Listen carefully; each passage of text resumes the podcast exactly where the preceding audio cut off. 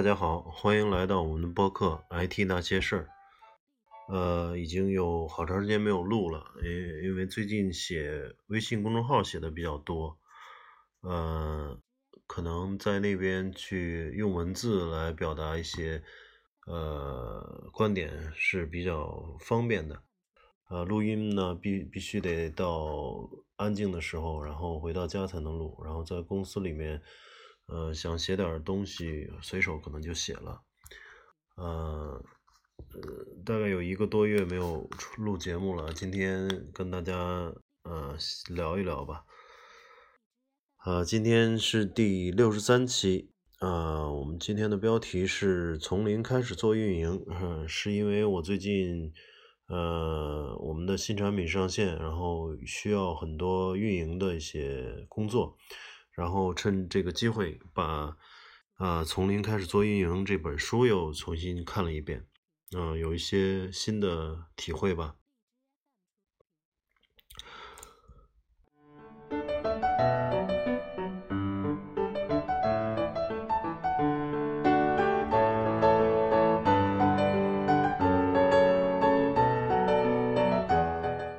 在没有录节目的这一个多月里边，呃，也发生了很多事儿，呃，从这个呃国家的这个经济啊这个层面有很多事情，然后也呃从这个互联网角度也有很多事情发生，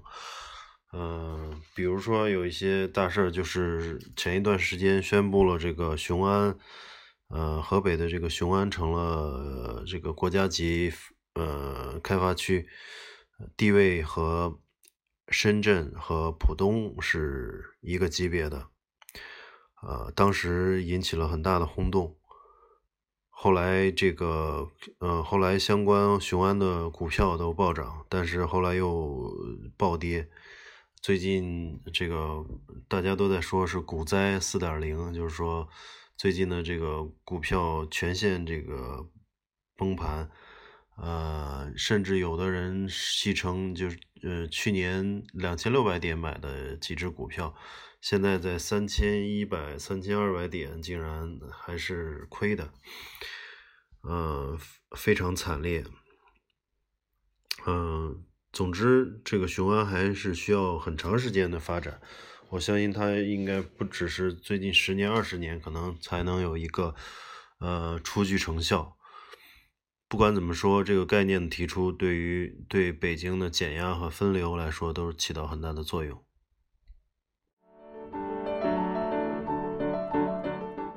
呃，从互联网角度，这最近也发生了一些事情。呃，我觉得今年年初看来最火的就是这个。呃，共享单车，呃，共享单车简直是席卷席卷这个城市的各个角落。嗯，像我所在的这个北京的地铁口，嗯，离地铁口大概一百米的地方就开始有大量的这个呃摩拜单车 OFO，还有现在有那个蓝颜色的小蓝车，各种各样的共享单车在那边停着。然后原来的这个，嗯，原来的那个三轮蹦蹦车的生意受到了很大的影响。大家从小区里面出来，呃，离地铁口，比如有十分钟、二十分钟的路程，这种情况下，大家都选择用共享单车，呃，来去解决交通问题。呃，当然也造成了一些其他的问题，就是共享单车的停放问题。因为现在地铁口边上还有很多地方并没有专门的自行车停车位，没有想到今年的这个今年的单车，呃，出现了这么大的呃增长，所以社会这个社会资源还有停车停放的这些资源并没有迅速跟上。那导致了占用公共呃人行人行道的这种情况非常呃严重，相信可嗯后续呃这这个过城市管理部门会相应的出出呃出一些政策来管理这些单车，呃从资本层面呢，嗯，但很有个很趣很有趣的现象，就是这些呃各大 VC 啊、各大 PE 这些呃风险投资机构，嗯，这个呃发了疯一样的去投这个共享单车，尤其是投呃这个目前在头部的这两个，一个是 OFO，一个是摩拜单车。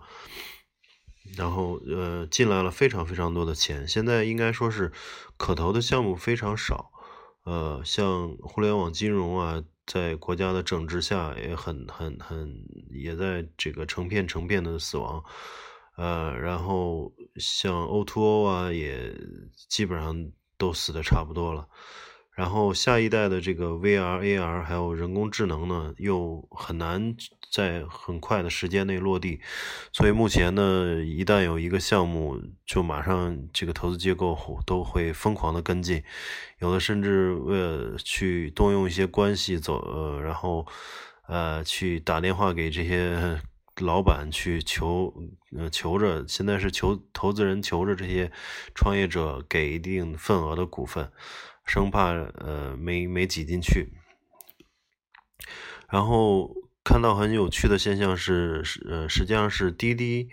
投资了入股了 OFO 啊，呃应该是几千万美元，然后摩拜是呃是被腾讯所入股的，嗯所以然后呢。嗯，这个腾讯呢又是滴滴的大股东，所以这两这两呃几家企业非常有意思，呃，其中有很多这个交叉的这种持股的现象，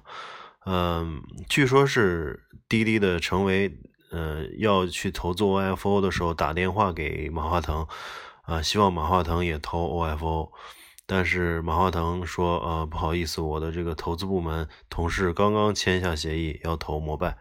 所以他们之间也缺也也这个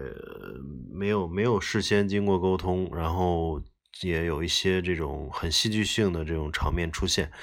但是呢，从长远来看，我觉得无论是他们背后的这些呃投资方也好，还有他们之间的这种股份交叉情况也好，都似乎预示了呃 OFO 和摩拜未来的前途。呃，最后的结果很可能会像滴滴和快滴一样，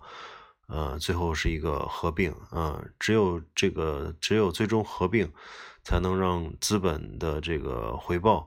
啊能够最大化，然后市场得到这个垄垄断性的这个这个掌控。所以最终我估计，呃，OFO 可能和摩拜。呃，这最后呃，今年可能到明年的这段时间非常关键，就是看这几家呃共享单车的运营公司谁能够脱颖而出，呃，谁能够在呃这个价格呃价格战里面去，呃，还有这个在自行车的共享单车的制造呃流程上，呃成本控制上能够推出更适合利润。呃，更更适合复制、更适合利润增长的模式出来，谁的管理比较好，呃，最终一定会呃吃掉另外一个对手。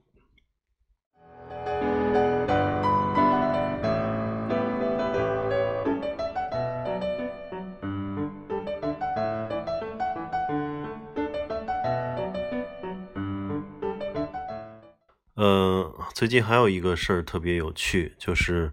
嗯，在微信的这个公众号，在微信公众号里面，呃，一直以来有一个打赏的功能，呃，现在被呃苹果给呃打劫了，相当于是说，呃，因为苹果的说法是，呃，这个。对公众号的里面的打赏这个功能，是对作者的一个呃鼓励，或作者这个写文章的一个赞赞认可和赞同，赞呃认可和赞赏。但是呢，它属于没有实体呃没有实体交换的一个一个一个情况，呃，相当于它并不是像电商一样，我我下单了然后买一个东西，它实际上买的是虚拟产品。啊，就跟游戏里面的道具实际上是类似的。那么，呃，大家也知道，在苹果里的上架的这些游戏啊，还有这个一些虚拟物品的游戏的道具啊，像虚拟物品的一些购买，都是去苹果会拿走百分之三十的这个手续费的。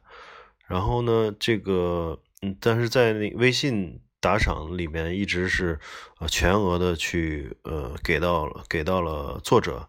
公众号的运营者，呃，腾讯也没有去收手续费。然后苹果也没有收，但是苹果现在说这个是虚拟的物品，所以需要收百分之三十。那腾讯肯定就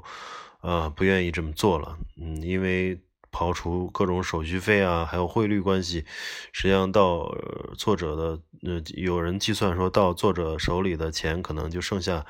百分之五十多呃左右，所以这个影响非常大，所以腾讯就把。呃，iOS 市市场，iOS 上面呃微信里面的打赏取掉取消了。呃，现在 iOS 用户对微信公众号作者的打赏只能通过嗯二作者留的二维码进行转账处理。呃，安卓用户还是可以看到那个打赏的呃按钮。所以现在很尴尬，就是有的公众号一直说，呃，我的有的公众号作者一直说他的这个，呃，他的读者里面 iOS 用户非常比例非常多，所以呃呃被认为是一个高大上的这个质用户群，这用户这个群体质量比较高的这个特征，而现在可能在收入上会到受到很大的影响，啊，反而是呃这个被。当做屌丝的安卓用户，呃，能够直接的去打方便的打赏，很很有意思。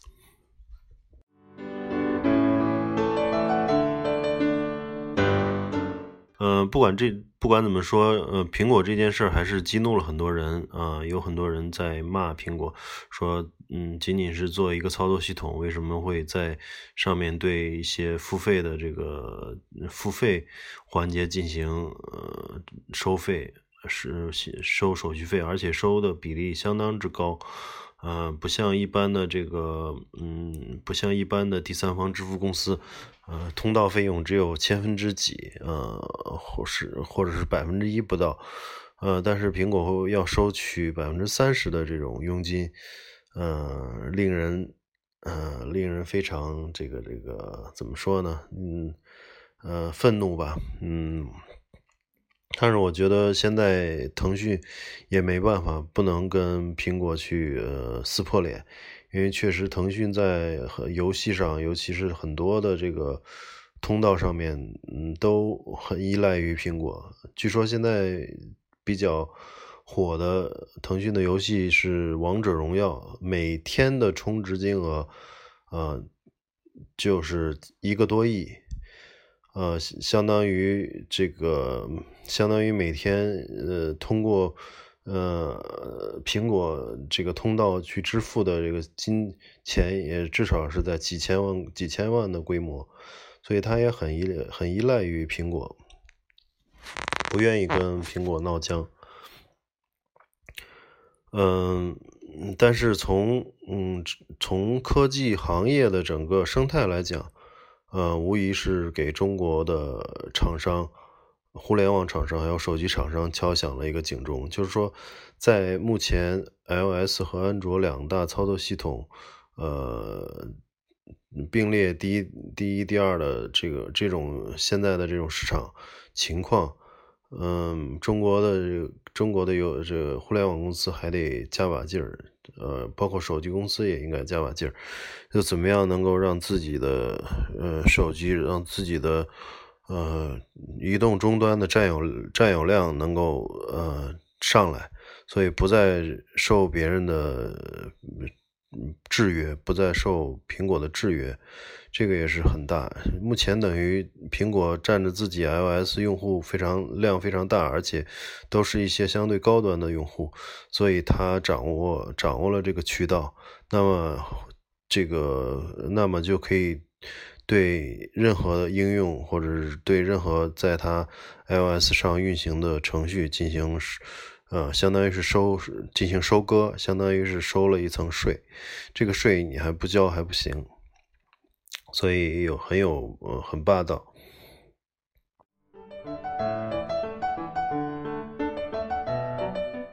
有人也说了，说嗯，腾讯会不会一气之下开始做手机，呃，甚至去研发自己的操作系统？这个我觉得暂时不可能吧，嗯，因为它并不会因为这一个小事情去影响它的大的战略，呃，但是从长远来讲，啊，很难说这些腾讯和阿里不不在移动终端的呃操作系统上呃下一些力气。因为毕竟是这方面是一个渠道的入口，嗯，如果能做出一个非常好的自己的操作系统，那么对于整个行业来讲都是一个先机啊，甚至产生一些颠覆。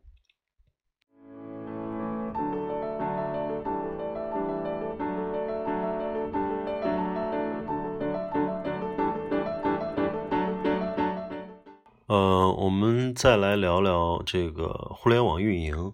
嗯，我又看了一遍之前的那本那本书，叫《从零开始做运营》。啊，有一些了，有一些新的体会，然后也写了一篇文章发在公众号里面。嗯，公众号是 “IT 那些事儿”，同名。嗯，可以在微信里面搜索 “IT 那些事儿”来关注。呃，我们的公众号。主要内容呢，我我写了一个这个读书笔记吧，相当于啊，我可以简要的跟大家说一下，呃，就在什么是运营呢？就在互联网行业里面，产品和运营实际上是一对兄弟，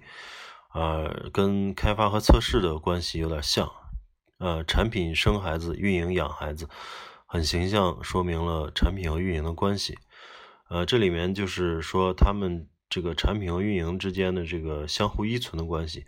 呃，一个很烂的产品肯定是运营不好的，呃，然后一个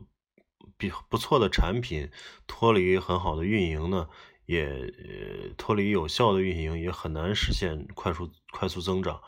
啊，市场爆发啊，甚至贻误战机，这个都是有可能的。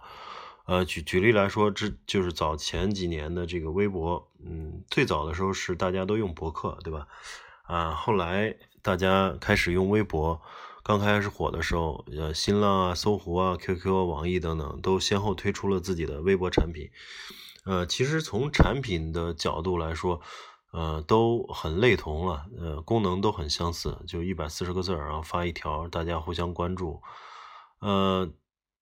除了这个时间上推出有先后，呃，先先呃推出来这个产品呢，肯定是掌握一定的先机，啊，还有呃用户体验会影响产品的发展，但是非常重要的一点就是这个呃比拼了各家微博的呃运营能力，呃运营能力呢，在这个微博的发展中起到了很大的作用。啊，新浪微博呢就邀请了很多大 V、很多名人、很多明星来开微博，通过明星带动了这个粉丝的注册，然后呃还还借利用自己的新闻门户的优势呢，邀请了很多媒体在微博上提供原创的新闻，还有有质量的内容。所以运营手段的这个运营手段的奇高一招，让呃新浪微博最后胜出了。基本上现在。啊，新浪微博已经成了微博的代名词，呃，搜狐、QQ、网易都处于很小众的地位。当时，呃，我记着采访张朝阳的时候，他也说，呃，微博这一战他们输得很惨。嗯，这里面其实有很大部分是运营的功劳。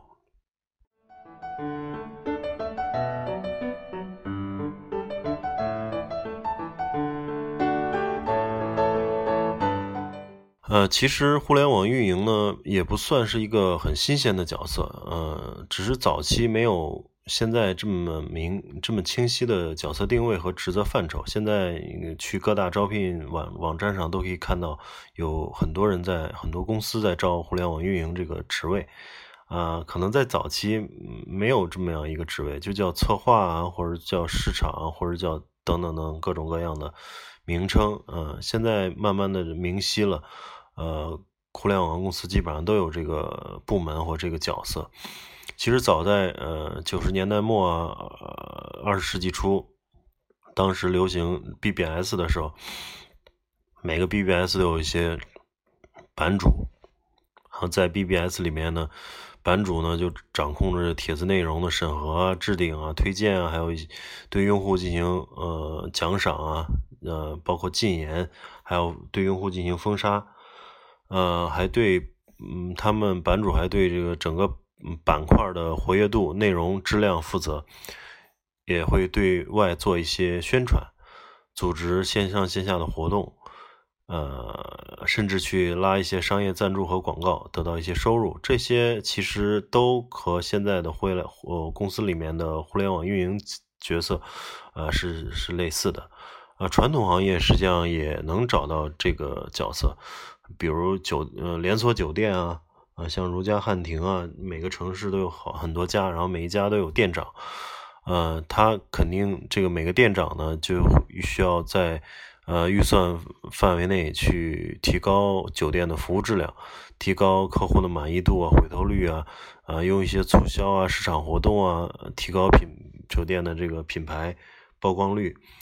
呃，包括呃大家熟悉的这个饭店海底捞啊，它也是运营做得非常好，所以能够让大家觉得它的服务特别好，嗯，每一个服务员都是发自内心的对客人好。所以这方面，呃，运营能力相当于是海底捞的这个杀手锏。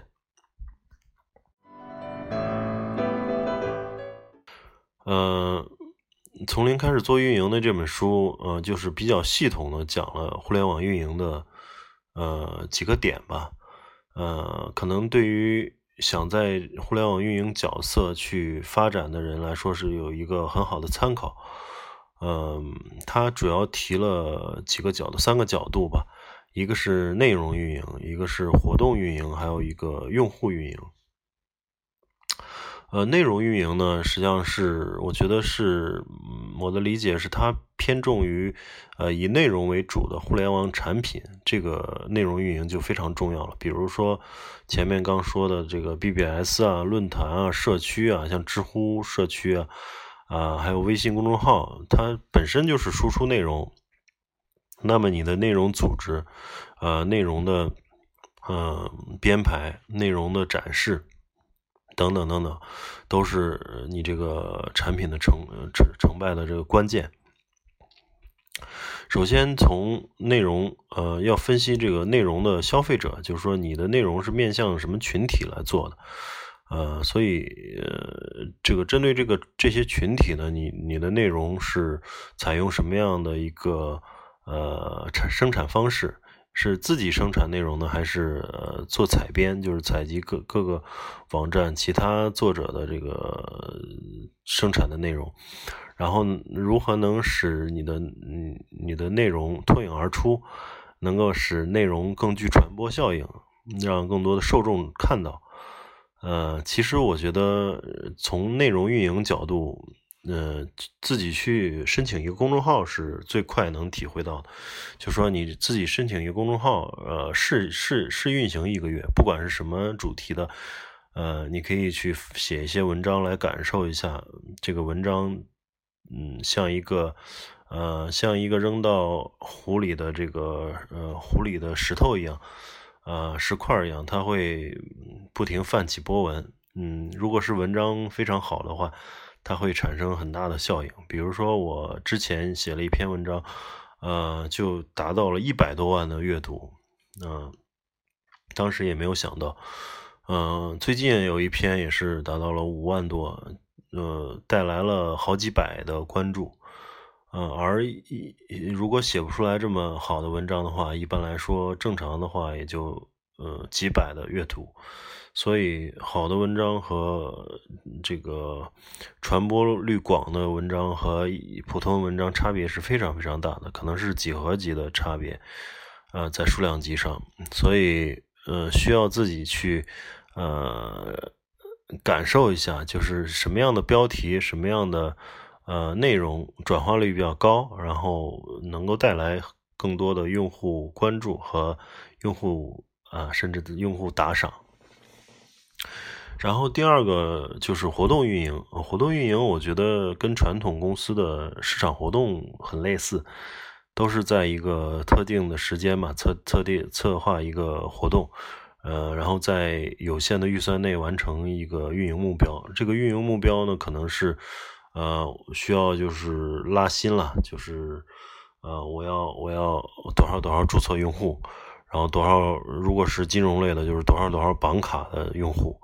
呃，如果是投资类的，可能需要多少多少投资用户，啊，等等等等，这些都是一个指指标，就是我要做这个运营活动，到底是什么目的？呃，一定要想清楚这个目的，呃，不要在在执行的过程中产生嗯偏离啊，偏离了你这个目的，偏离了初衷，然后还要紧盯活动开展的过程中呢。有一些数据需要紧盯，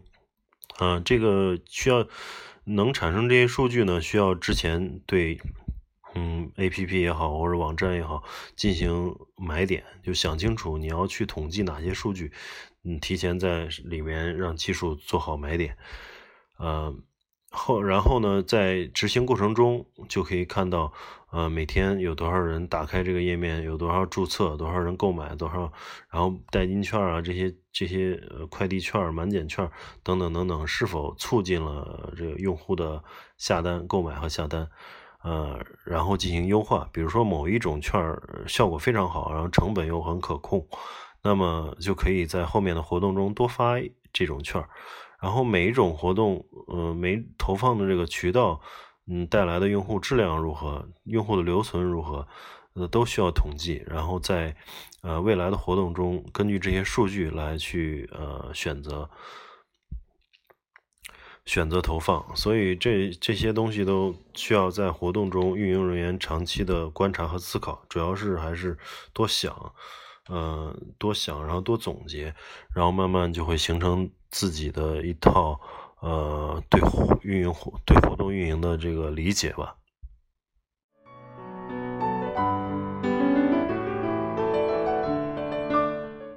呃，第三个就是用户运营，用户用户运营，简单说就是呃拉新、留存、促活这三点。拉新就是拉了新的注册用户，留存就是把用户能留在你的这个网站或者 APP 里面。呃，促活呢就是让他们活跃起来。而不是注册以后再也不来了，或者是嗯第一次下载了这个 APP，然后就删掉了，呃，然后用户为了研究用户的行为呢，现在又普遍的对用户进行呃对用户的操作进行记录，比如用户去去了哪些页面了，点了哪些按钮了，呃，为什么没有形成支付？为什么没有变成付费用户？啊，等等等等，然后通过这些页面的流转啊，来判断呃这个页面的设计是否合理，呃，判断用户在哪个环节出现了操作问题，呃，哪些页面导致了用户的蹦失？那蹦失这个词儿意思就是说用户流失了，就关掉网站，觉得太难用了。所以通过这些东西，能够对呃你的互联网产品做一些优化。然后第二种方式就是通过与用户的直接沟通，可以办一些呃见面会啊，还有问卷啊，还有客服电话的这种反馈，收集用户的需求，啊，优化产品。这里面还提到了一些就是积分体系啊、会员体系啊，呃，对用户忠实度的影响，还有游戏中等级啊、道具啊这些东西对用户的心理满足方面的影响，这些都是呃最终转转化。普通用户为付费用户的关键关键因素。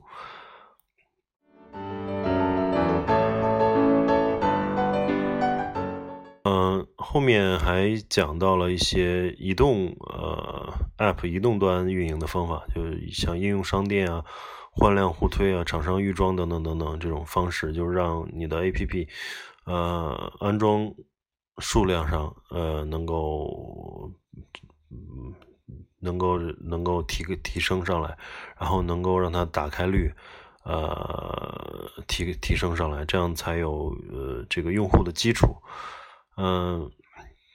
当然，我觉得就从互联网运营这个职位，呃，嗯的岗位职责和范畴来讲，我觉得是很有行业特性的。就不同的呃细分行业、垂直行业呢，都需要多年的经验才能有所心得或有所收获。比如游戏行业和互联网金融行业，呃，它的这个运营方法肯定是有很大不同。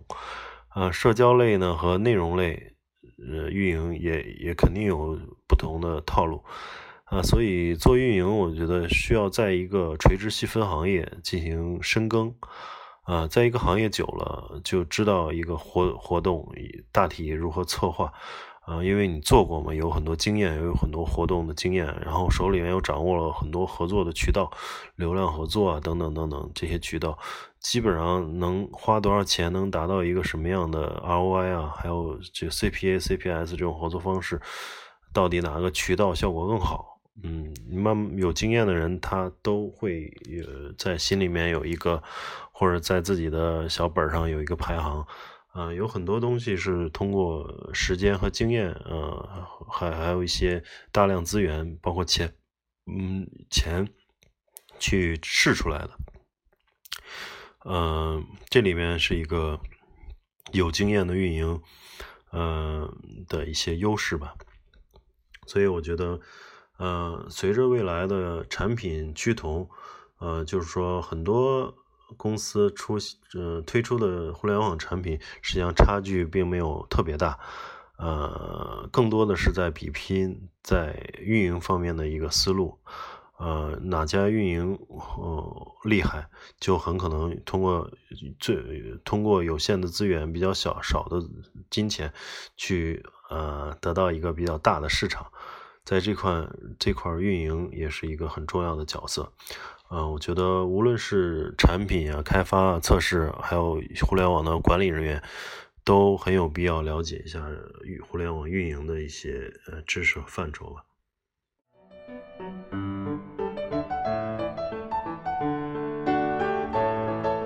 嗯，好，那我们这期先聊到这儿啊，欢迎大家呃关注我们的微信公众号，呃，IT 那些事儿。